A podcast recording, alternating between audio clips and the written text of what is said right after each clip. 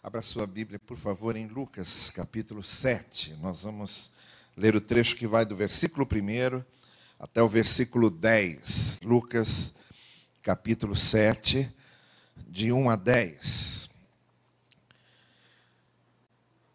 Nós vamos ler um trecho do Evangelho, como nos acontece nos outros três Evangelhos, que são a parte do Novo Testamento que relata a, a missão de Cristo, os ensinos do Senhor Jesus e a ação redentora do Senhor. E durante o, o ministério de Jesus e o cumprimento da sua missão, ele teve conversas com muitas pessoas, diálogos com muitas pessoas, também participou de vários momentos marcantes na vida dessas pessoas, e esse é um dos momentos muito marcantes na narrativa do Evangelho, por uma particularidade nesse texto e nessa situação, nesse evento, nessa narrativa, uma particularidade muito especial. Vejam lá, tendo terminado de dizer tudo isso ao povo, tudo que Jesus havia dito antes, é uma outra versão do Sermão do Monte, que se estende pelo capítulo 6 de Lucas e que aparece no capítulo 5, 6 e 7 de Mateus. Então a versão de Mateus é mais longa, são três capítulos. Lucas condensa aqueles ditos, aqueles discursos de Jesus e aparece de uma forma mais resumida aqui em, em Lucas. Então, depois daquele momento, daquele conjunto de ensinos que Jesus Cristo disse ao povo, entrou em Cafarnaum, que era a cidade de Pedro, foi a cidade onde Jesus começou o seu ministério, na casa de Pedro, onde Pedro morava. Ali estava o servo de um centurião, de um centurião romano. Vocês que conhecem bem a história do mundo, muito especialmente nesse momento, nessa época, sabem que nesse primeiro século da nossa era, desde os anos 70 antes de Cristo aproximadamente, Roma havia se instalado em tudo que era conhecido como civilização. Dominava o norte da África, dominava toda a Europa, dominava uma parte do Oriente Médio e uma parte da Ásia. Tudo era mundo romano. Tudo era controlado por Roma. Todos pagavam impostos a Roma. Todos eram controlados pelos soldados romanos e os soldados por seus centuriões. Aqui você tem então um centurião romano que estava era invasor daquela terra. Cafarnaum era uma cidade da Galiléia.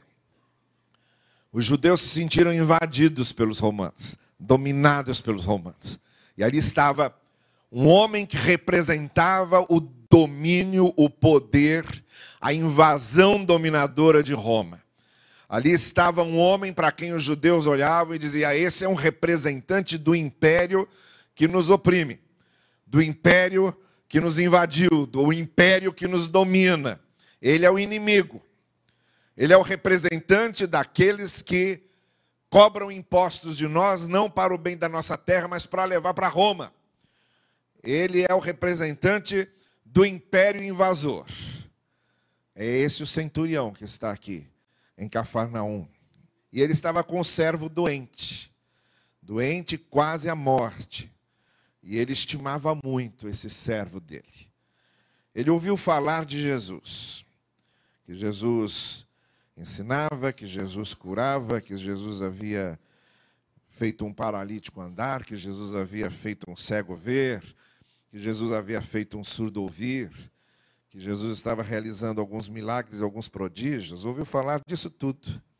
Então ele enviou a ele alguns líderes religiosos dos judeus, que eram seus amigos. Vejam que coisa interessante a, a primeira particularidade desse texto. Um centurião que, apesar do fato de ser a figura do dominador, a figura do opressor, a figura do invasor, conseguiu manter um bom relacionamento com os judeus de Cafarnaum, a ponto de pedir a esses judeus que ele conhecia que fossem falar com o judeu que era Jesus.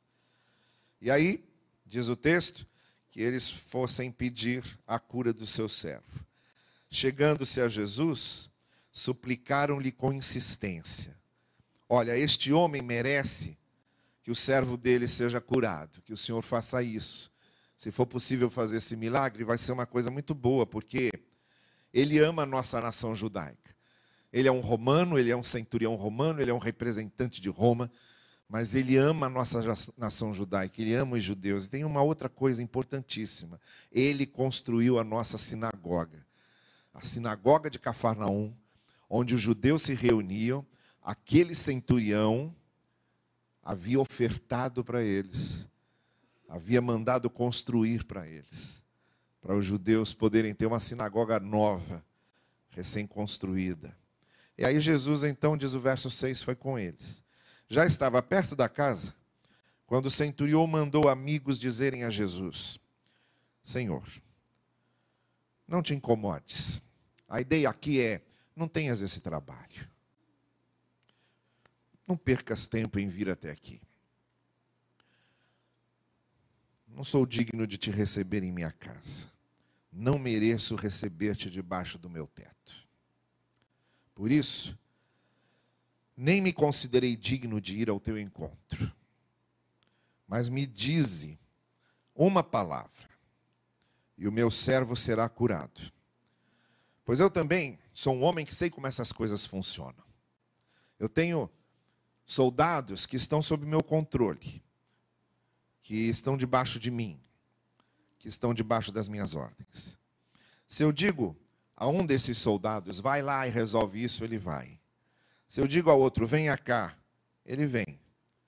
Porque eu sou o centurião e eles são os soldados. E eles estão debaixo da minha hierarquia. O que eu mando, eles obedecem. Eu sei como é que funciona essa questão de poder e eu sei que tu tens poder. Tens um poder maior que o meu. Se tu disseres para que o meu servo fique curado, ele vai ficar. Ao ouvir isso, Jesus admirou-se dele e, voltando-se para a multidão, disse: Eu digo, e aqui temos a grande particularidade desse texto. Sobre ninguém, ninguém, Jesus disse isso. Nem sobre seus apóstolos, nem sobre seus apóstolos, nem sobre os sacerdotes, nem sobre os mestres da lei, nem sobre os líderes religiosos. Sobre, sobre ninguém, Jesus disse isso mas sobre aquele homem invasor, sobre o representante do domínio, sobre o representante de César, sobre aquele judeu, sobre aquele gentio, sobre aquele romano, o Senhor Jesus disse: Eu digo que nem em Israel encontrei tamanha fé. Então os homens que haviam sido enviados voltaram para casa e encontraram o servo do centurião restabelecido. Olha, eu acho um dos textos mais, mais belos e mais significativos do Evangelho. Quando em 2014 eu estive com um grupo da nossa igreja lá em Israel e nós estivemos especificamente também em Cafarnaum. Ali fica o que seria a casa de Pedro, mas se não fosse a casa de Pedro, seria mais ou menos aquilo. A disposição daquele imóvel, daquele imóvel e a disposição dos móveis dentro dele. E um pouco mais adiante a gente chega nas ruínas da sinagoga de Cafarnaum o que sobrou da sinagoga de Cafarnaum, e que todo o sítio arqueológico é, que funciona em toda aquela área, descobrindo todas aquelas é, preciosidades arqueológicas, conseguiram desenterrar e trazer a prumo, trazer à luz o que era a antiga sinagoga de Cafarnaum. O que significa dizer o seguinte: ao pisar naquelas ruínas da antiga sinagoga de Cafarnaum, nós estávamos pisando nas ruínas da sinagoga que aquele centurião havia mandado construir. E é um momento extremamente significativo você estar naquele lugar e lembrar desse texto. Você pisar naquele lugar e se lembrar disso que aconteceu, desse episódio que deve ter acontecido ali naqueles arredores, ali num daqueles lugares em volta, e de repente você está lá na sinagoga que o centurião mandou construir, no lugar onde o Senhor Jesus Cristo teria feito isso que esse texto narra. O que eu acho extremamente marcante nesse texto é quando ele diz: aquilo mexeu com o coração de Jesus. Aquilo mexeu com Jesus. Jesus ficou impressionado com aquilo. Você já imaginou o que é você dizer uma coisa que mexe com o coração de Cristo. O que é você dizer uma coisa que impressiona Jesus? Que mexe com Cristo. Que leva Jesus a fazer algo. Que faz Jesus parar, ouvir o que você disse e elogiar o que você disse. Eu acho uma coisa fantástica, por exemplo, você ter na Bíblia referências ao seu país de origem. Se eu fosse egípcio, ia ser muito legal ler na Bíblia falando do meu país. Já pensou? Você está aqui olhando no Novo Testamento e diz, e Paulo chegou ao Brasil. Já pensou? Que impacto que é? Está o Brasil escrito na Bíblia. Então é isso que acontece com a Síria, é isso que acontece com o Iraque, é isso que acontece com o Irã, é isso que acontece com o Egito. É isso que acontece com Israel. Está lá na Bíblia. As nações, a minha pátria, onde eu nasci. É isso que acontece com a Espanha. Lá em Romanos, no finalzinho de Romanos, está lá escrito que Paulo quer chegar à Espanha. Ah, se eu fosse espanhol, eu ia dizer: ó, minha, meu país está lá na Bíblia. Está lá escrito. Agora, tão significativo quanto seria ficar registrado nas Escrituras Jesus fazendo um elogio a algo que eu disse. Jesus fazendo um elogio a algo que eu disse e aquilo ficar registrado para todo mundo ler. Foi isso que aconteceu com esse centurião. Ele falou uma coisa que mexeu com o coração de Cristo. Ele falou uma coisa que fez com que Jesus o elogiasse, elogiasse o que ele falou. E o que esse centurião falou e o que esse centurião disse. E o que mexeu com o coração de Jesus foi a fé daquele homem. O livro de Hebreus diz que a fé mexe com Deus. Que a nossa fé mexe com Deus. E ali, enquanto Jesus passava e vieram a ele disseram: Olha, está lá aquele homem, ele é amigo dos judeus, ele construiu a nossa sinagoga, se o senhor pudesse atendê-lo seria bom. E aí, quando aquele homem manda dizer a Jesus Cristo: Olha, eu não sou digno de te receber, mas eu sei como é que essas coisas funcionam, se tu deres uma ordem, vai acontecer. E Jesus parar e dizer: Eu nunca vi uma fé como essa, nem em Israel, que é a terra dos eleitos, nem em Israel, que é a terra dos mestres da lei, nem em Israel, que é a terra do povo chamado, nem em Israel, que é a terra prometida, nem entre esses que conhecem Moisés, que conhecem a lei, que conhecem os profetas, nem entre esse povo a quem Deus se revelou, a quem Deus se mostrou, a quem Deus falou, a quem Deus conduziu, nem da boca de nenhum deles eu ouvi uma confissão de fé, uma expressão de fé desse tamanho. Isso é, para mim, um dos textos mais significativos do Evangelho, porque nos mostra que quando Jesus olha para a gente, ele não está olhando para a nossa condição religiosa, ele não está olhando para a denominação a que pertencemos. Ele não está olhando para a instituição religiosa em que estamos. ele não está olhando para o que nós representamos para os outros. Ele não está olhando para o status que temos. Ele está olhando para o nosso coração. Muitos daqueles mestres da lei, daqueles fariseus, daqueles líderes religiosos, talvez nunca recebessem aquele centurião em suas casas por ele ser a representação do invasor, por ele ser a representação do dominador. Mas Jesus é Jesus é complicado nisso, porque normalmente Jesus vai na contramão onde a gente está indo.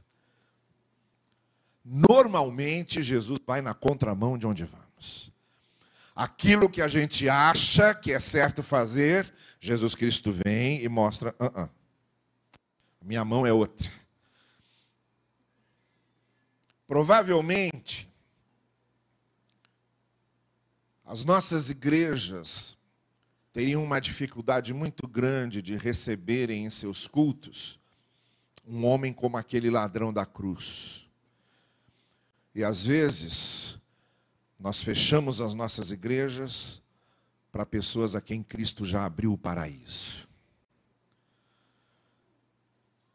Esse era um homem que provavelmente a elite religiosa de Israel não recebesse muito bem. Mas como Jesus vai na contramão, ele surpreendeu todo mundo quando ele disse: Olha, nunca vi uma fé como essa. A minha pergunta essa noite é: que fé é essa? Porque aí o próximo passo é a gente dizer assim: ah, eu também quero crer desse jeito. Claro que eu quero. Se esse tipo de fé, se a fé desse homem mexeu com Cristo, fez Jesus parar e fez Jesus elogiá-lo, fez Jesus ficar surpreso com a sua fé, fez Jesus ficar comovido com a sua fé.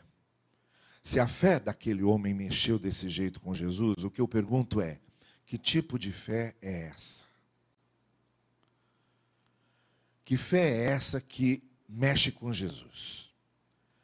Que fé é essa que internece o coração de Cristo? Que fé é essa que provoca o elogio de Cristo? Que fé é essa que faz Jesus comprar uma briga? Que faz Jesus comprar uma briga com todos aqueles líderes religiosos que, a partir desse e de outros episódios, e Jesus disse coisas gravíssimas, gravíssimas.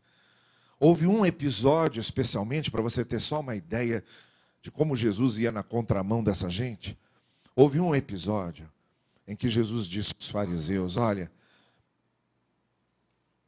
os publicanos e os pecadores vão entrar no reino dos céus antes de vocês. Então não era fácil. Jesus comprava essas brigas. Jesus irritava, irritava essa gente. Jesus comprou uma briga ali complicada, porque Assim como aconteceu em outros episódios, com certeza aquela turminha que já estava ali planejando a morte de Cristo, planejando fazer alguma coisa, só foi fortalecendo o seu desejo e a sua vontade de calar aquela voz, de acabar com aquilo, de sumir com aquela pessoa. E com certeza saíram de lá daquele episódio com isso renovado, dizendo: a gente não pode permitir que esse camarada fique dizendo essas coisas que um romano tem mais fé do que nós. Que o símbolo do invasor, que o símbolo do inimigo, uma pessoa que não conhece Moisés, uma pessoa que não conhece os profetas, uma pessoa que não é do povo de Deus, uma pessoa a quem Deus não se revelou diretamente, que seja dito a respeito dele que tem fé maior do que a nossa, que a fé dele valha mais do que a nossa. Com certeza Jesus comprou outra briga ali, mas é isso. Que fé foi essa que fez Jesus comprar aquela briga, dizer aquilo, surpreender todo mundo? O que, que tinha essa fé? E aí, é claro, a gente Volta os nossos olhos para o texto. Porque é nesse texto que a gente quer analisar direitinho o que o centurião falou, para saber que fé era aquela. O que foi que ele disse? O que foi que ele fez? Para mexer com o coração de Cristo, mostrando a fé que ele possuía. Bom, eu acho que a fé desse homem, a particularidade da fé desse homem, a qualidade principal da fé desse homem, foi colocar as coisas no seu lugar. O que aquele centurião fez foi colocar as coisas no seu lugar. E foi isso que mexeu com Cristo. Porque Cristo olhou para a fé daquele homem e disse: não é uma fé comum. Por exemplo, não é uma fé nominal. Não é uma fé formal. Não é só uma fé ritual não é só uma fé dominical, não é só uma fé cultica, não é só uma fé literalista, não é uma fé meramente religiosa. Essa fé colocou as coisas no seu devido lugar. Para mim, cada vez que eu leio esse texto, o que eu vejo na fé desse centurião foi que a fé desse homem colocava as coisas no lugar. Que coisas? Era uma fé que, em primeiro lugar, colocava o outro no lugar dele.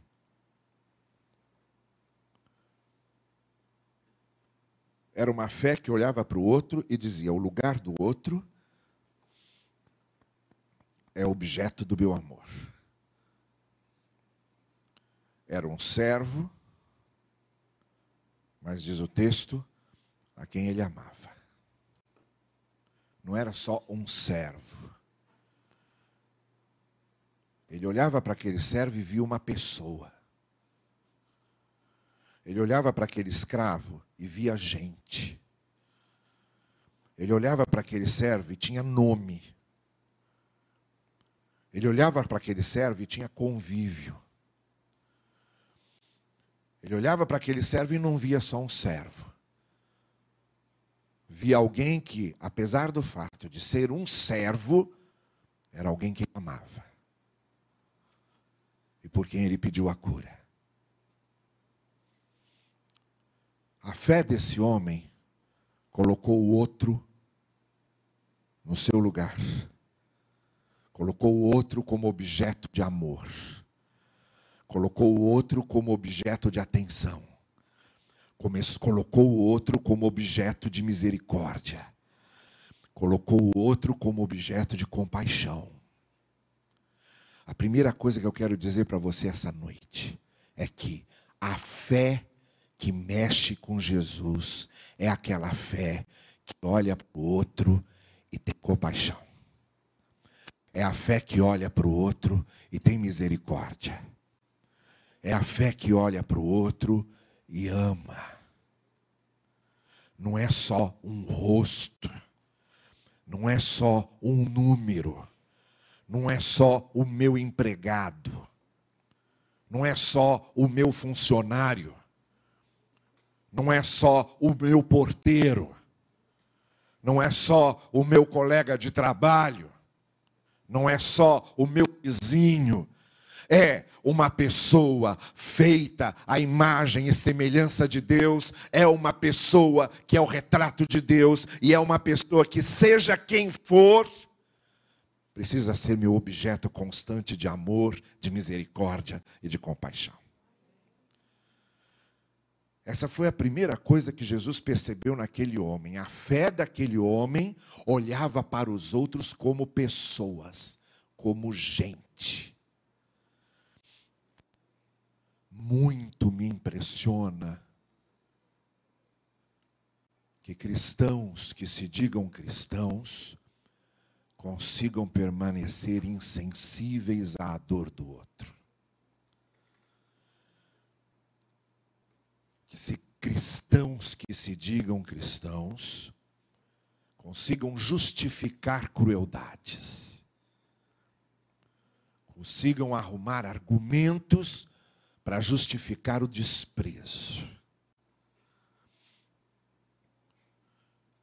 A fé daquele homem era uma fé que olhava o outro como pessoa. Uma fé capaz de amar. Uma fé capaz de ter misericórdia.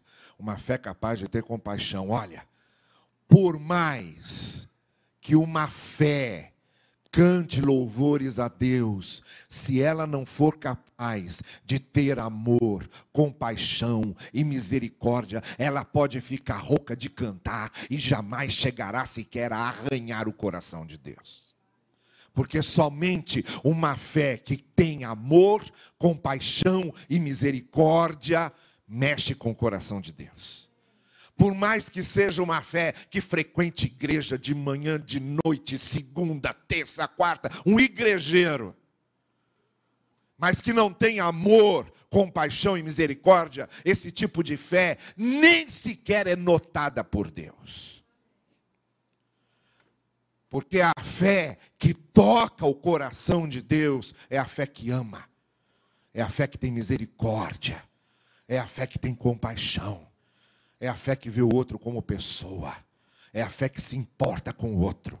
É a fé que dói quando o outro dói. É a fé que chora quando o outro chora. É a fé que socorre quando o outro precisa. É a fé que intercede quando o outro está sofrendo. É a fé que vê o outro como pessoa. Essa é a fé que mexe com Jesus. Bom, essa fé que bota as coisas no seu lugar, a primeira coisa que ela fez foi botar o outro no lugar do outro. O outro como alguém que eu preciso amar, como alguém que eu preciso ter misericórdia, e como alguém que eu preciso ter compaixão. A segunda coisa que essa fé fez, além de colocar o outro no lugar do outro, como alguém que é uma pessoa que é gente, a quem devo amar e ter compaixão, foi colocar a si mesmo no seu lugar.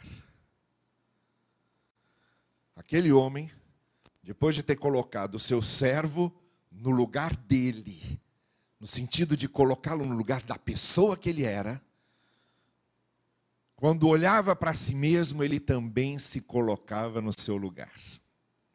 E foi o que ele mandou dizer para Jesus: Olha, eu sou centurião, devia ter várias medalhas, tinha um monte de soldado, pelo menos tinha 100, como centurião, entendeu?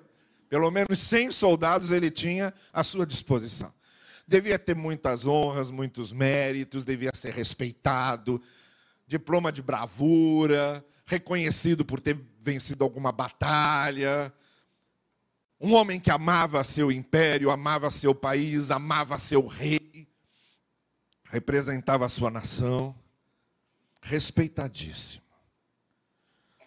Mas que quando olhava para ele, sabia quem ele era. Quando olhava para ele, ele se colocava no seu lugar. Foi por isso que ele disse a Jesus: Eu não sou digno de te receber aqui na minha casa. Eu sou tudo isso, mas perto de ti, o que é que eu sou? Ele soube se quebrantar, ele soube se curvar. Ele sabia quem ele era. No fundo, era uma pessoa como outra qualquer. No fundo, sabia dos seus erros. No fundo, sabia das suas limitações. No fundo, sabia dos seus pecados. No fundo, sabia dos seus desejos. No fundo, sabia dos seus sentimentos. No fundo, sabia das suas invejas, das suas raivas, dos seus rancores, dos seus ressentimentos. Sabia quantas vezes ele fez o que não devia ter feito e deixou de fazer o que precisava fazer. Naquela hora, a sua fé era uma fé que o colocava no seu lugar. Era uma fé que reconhecia quem ele era. Porque a fé também pode ser uma coisa traiçoeira. Tem muita gente que tem orgulho da sua fé. Tem muita gente que tem orgulho da sua humildade. Tem muita gente que tem orgulho do serviço que presta a Deus. Tem muita gente que tem orgulho das suas virtudes. Tem muita gente que, com sua fé, se sente sócio de Deus em poder e em autoridade. Tem muita gente que, com sua fé, acha que Deus está devendo muitos favores para ele. Tem muita gente que, quando olha para Deus, acha que Deus tem obrigação de fazer certas coisas. Tem muita gente que, com sua fé, acha que pode manobrar Deus. Tem muita gente que, com sua fé, acha que pode determinar qual é a vontade de Deus.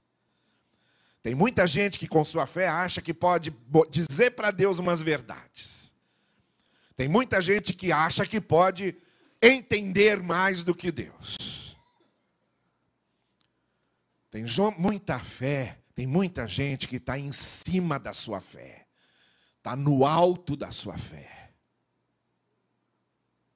Essa fé nem sequer arranha o coração de Deus. Quando eu, por causa do que eu creio, começo a pensar que Deus tem motivos para me agradecer, eu estou numa fé completamente errada. Quando eu acho que Deus é obrigado a me abençoar por causa da fé que eu tenho, por causa da maneira como eu sirvo, por causa do bem que eu faço. Essa fé é a fé orgulhosa, é a fé soberba. Fé soberba e fé orgulhosa osa, nem nesse teto chega. A fé que coloca as coisas no lugar, ela me coloca no meu lugar. Por mais que eu faça, eu sei quem eu sou. Por mais que se trabalhe, eu sei quem continuo sendo. Por mais que eu tente melhorar, eu sei que diante de Deus eu devo me curvar sempre. A minha fé não é uma fé que diz a Deus o que ele deve fazer. A minha fé é uma fé que confia no que Deus faz na sua sabedoria e no seu amor. Essa fé mexe com Jesus. Essa fé que se quebranta. Essa fé que se dobra essa fé que confessa seus pecados. A fé que confessa continuamente seus pecados. A fé que assume continuamente a sua pequenez. A fé que diz a si mesma: eu preciso ser mais humilde, cada vez mais humilde. Eu preciso me quebrantar e cada vez me quebrantar. Eu preciso ser contrito e cada vez mais contrito. Essa fé que reconhece o seu lugar é a fé que mexe com Jesus. Essa foi a segunda coisa que mexeu com Cristo. Foi a misericórdia que aquele homem tinha dos outros. E o reconhecimento que aquele homem sabe, tinha de quem era. O seu quebrantamento e a sua contrição diante de Deus. Em terceiro lugar, a fé daquele homem não só colocou o outro no seu lugar, não só colocou a si mesmo no seu lugar, mas também colocou Deus no seu lugar.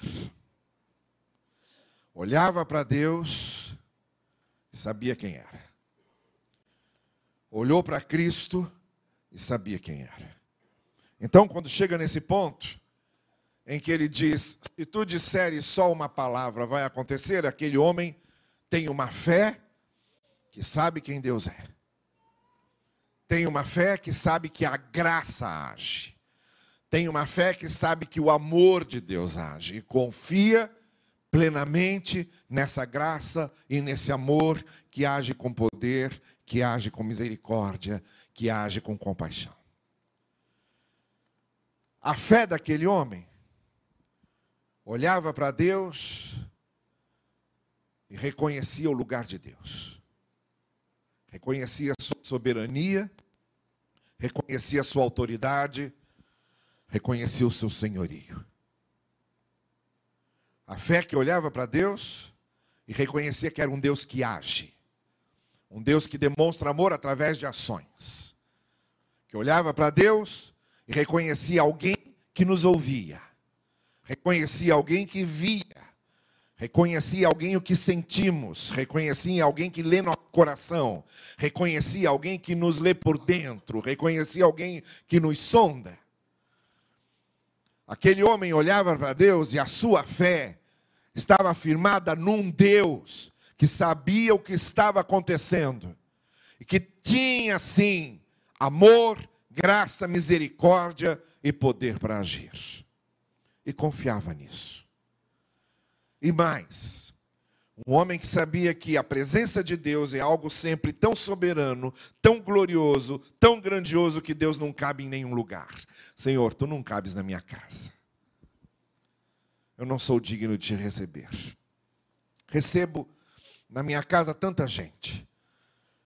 Recebo tantos oficiais, recebo tantos representantes do império, recebo tanta gente importante.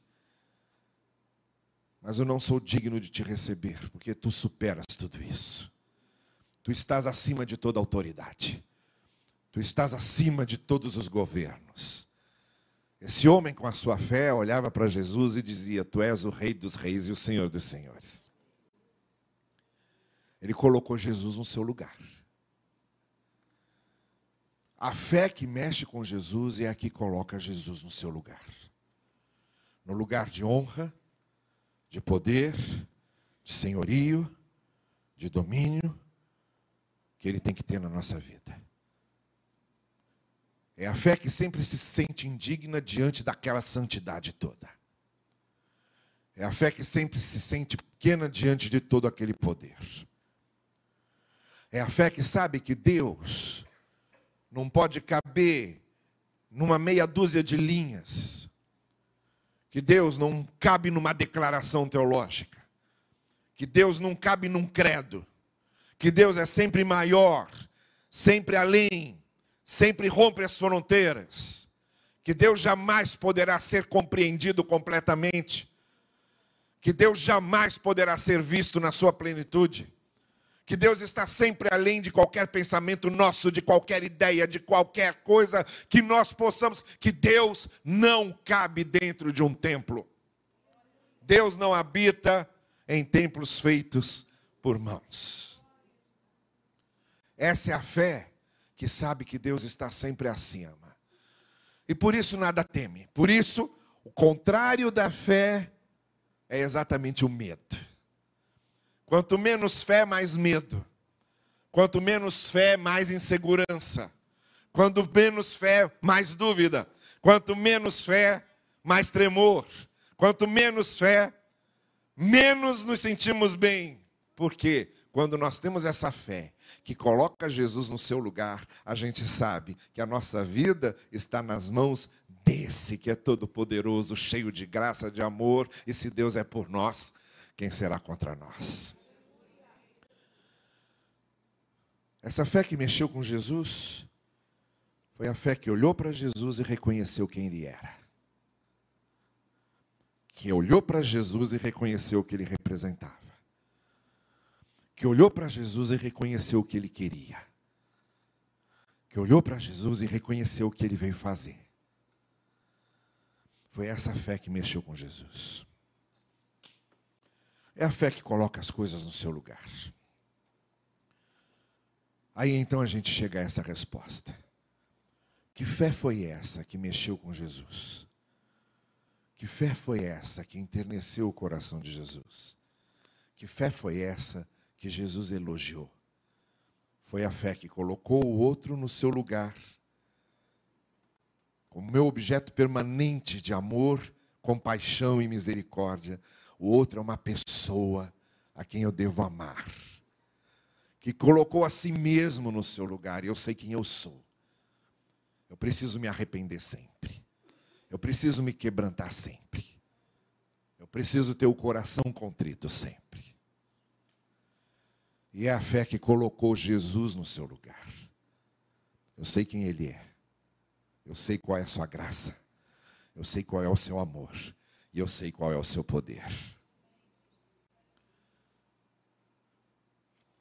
O Evangelho de Lucas, esse mesmo Evangelho que a gente acabou de ler agora, alguns capítulos mais adiante, tem uma parábola que é muito conhecida, que é a parábola do filho pródigo. O filho que saiu do seu lugar.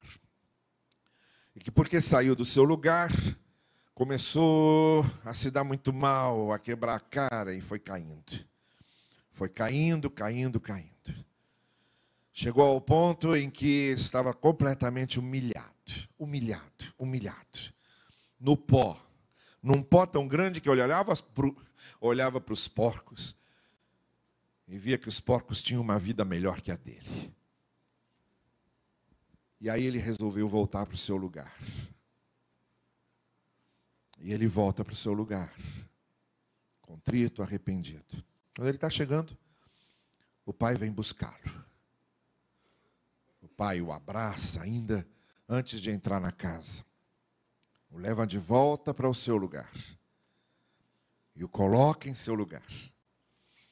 Faz uma festa porque o filho voltou para o lugar que era dele. Sabe qual é a melhor coisa que a fé que coloca as coisas no seu lugar faz? A melhor coisa que a fé que coloca as coisas no seu lugar faz, é que ela nos devolve para o nosso lugar ao lado de Deus. O lugar que Deus nos preparou, desde que nos criou, aquele lugar. Aquilo que Ele queria que fôssemos. Aquilo que Ele desejou para nós. É para esse lugar que Ele nos traz de volta em Cristo. Quando nós temos essa fé, Deus nos traz de novo para o lugar que é nosso, para o lugar que Ele preparou para a gente. Aquilo que Ele planejou, aquilo que é o propósito dele para a nossa vida, e do qual a gente se desencaminha. Talvez aqui eu esteja falando nesta congregação a pessoas que já estiveram nesse lugar, ao lado de Deus, já desfrutaram desse lugar ao lado de Deus, e como filho pródigo se afastaram se afastaram de Deus, se afastaram do amor de Deus, se afastaram da graça de Deus. Pois quando o centurião teve fé, e essa fé que mexe com Jesus, essa fé que coloca as coisas no seu lugar, é a fé que nos traz de volta para o nosso lugar. É a fé que nos coloca de novo naquele lugar que o Senhor preparou. E voltamos ao lugar que é nosso, do lado do Senhor. É isso que essa noite a fé pode fazer por nós. O que o Senhor Jesus pode fazer é nos levar de volta para aquele que é o projeto de Deus, que é o propósito de Deus, que é o que Deus planejou e do que a gente se afastou. E a gente estragou a nossa vida, e a gente tomou decisões erradas, e a gente se machucou, e a gente se feriu, e a gente se quebrou, e a gente quebrou a cara. E a gente viu tanto de descaminhos que tomamos. E aí, de repente, o Senhor só quer nos trazer de volta. E a gente crê. E a gente olha para Ele. E Ele nos estende a sua mão. E como o filho pródigo voltou, o Senhor Jesus nos traz de volta. E nos coloca de volta no lugar que é nosso. A fé em Jesus Cristo coloca as coisas no lugar. A fé no Senhor Jesus coloca não só você no lugar que Deus preparou para você, mas coloca as coisas que são suas no seu lugar. Ele conserta as coisas, ele ajusta as coisas, ele reencaminha as coisas, porque é essa fé que mexe com o coração de Jesus faz com que o Senhor Jesus nos pegue e nos leve de volta para aquele lugar que é nosso. E é isso que Ele quer fazer essa noite. Não importa que descaminho você tenha tomado, não importa quão distante você tenha ido, não importa o que é que você estragou, Não importa as coisas que quebraram, não importa as feridas que foram feitas, não importa. O que importa é que, não, por mais longe que tenhamos ido, o amor de Deus sempre nos traz de volta. O amor de Deus sempre nos resgata. O amor de Deus coloca as coisas no seu lugar. O Senhor Jesus hoje quer colocar as coisas no seu lugar. Ele quer trazer você para o lugar que é seu, ao lugar dele, ao lado dele. E quer consertar a sua vida. Quer consertar as coisas. Quer colocar as coisas no lugar. Vamos ficar em pé todos? Enquanto a gente vai cantar, eu quero convidar você essa noite para deixar Jesus Cristo trazer você para o seu lugar. Para deixar Jesus consertar a sua vida. Para deixar Jesus colocar as coisas no lugar.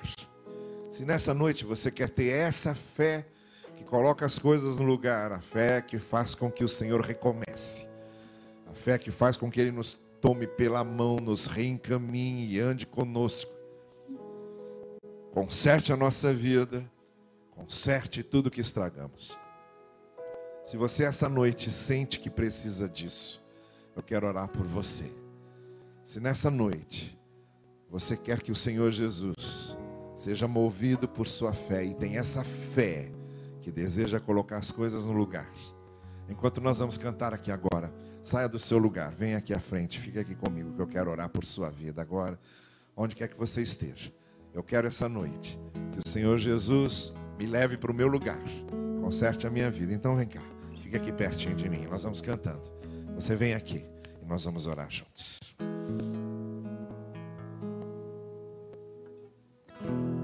É só você sair do seu lugar e vir.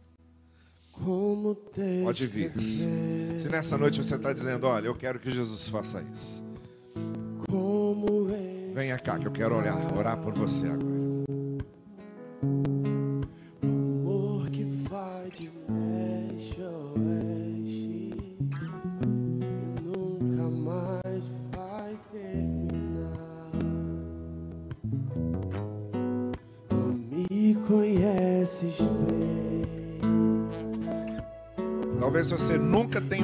Falar do Evangelho, está ouvindo essa noite, pode vir.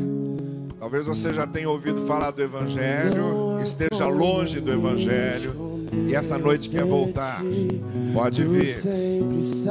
Seja qual for aquilo que esteja passando, seja o que for que esteja passando no seu coração, o que o Senhor Jesus quer ver é a fé que você tem a mostrar a Ele que tem. Se você tem essa fé, que quer colocar as coisas no lugar, vem aqui à frente nós vamos orar juntos. Hino de louvor a Jesus.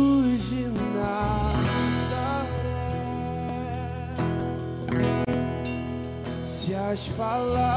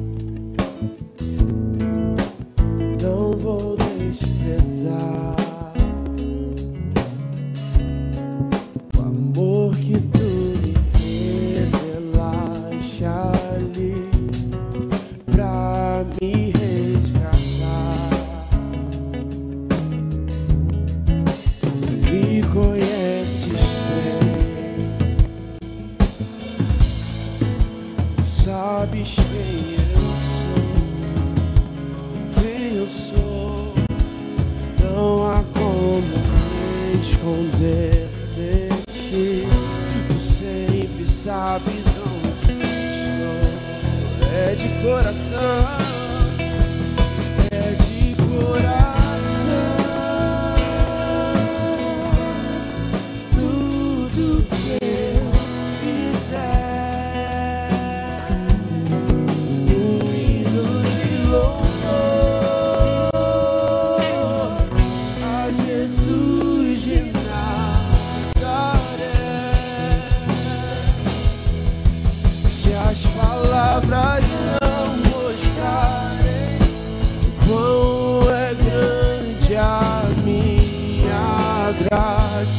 Gratidão. Mesmo assim, Senhor, receba o meu louvor, é de coração. Eu quero orar com vocês. Agora, vamos dar as nossas mãos e eu vou orar e também vou impetrar uma bênção final. Depois que nós terminarmos de orar, eu vou pedir para que vocês permaneçam aqui ainda um pouco. eu, as pessoas ao lado de vocês que vão orar por vocês também. A gente quer dar um material para vocês levarem para casa, para lerem sobre tudo isso. E se vocês precisarem compartilhar alguma coisa, vocês têm essas pessoas aí do lado de vocês que vão ouvir vocês, com certeza, com todo carinho, com toda a atenção. Mas eu quero dizer uma coisa para vocês. A primeira mudança que acontece na nossa vida é esse desejo de mudar. É o desejo de colocar as coisas no lugar.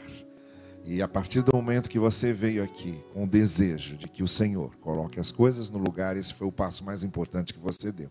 É a partir daqui que o Senhor começa a trabalhar na sua vida.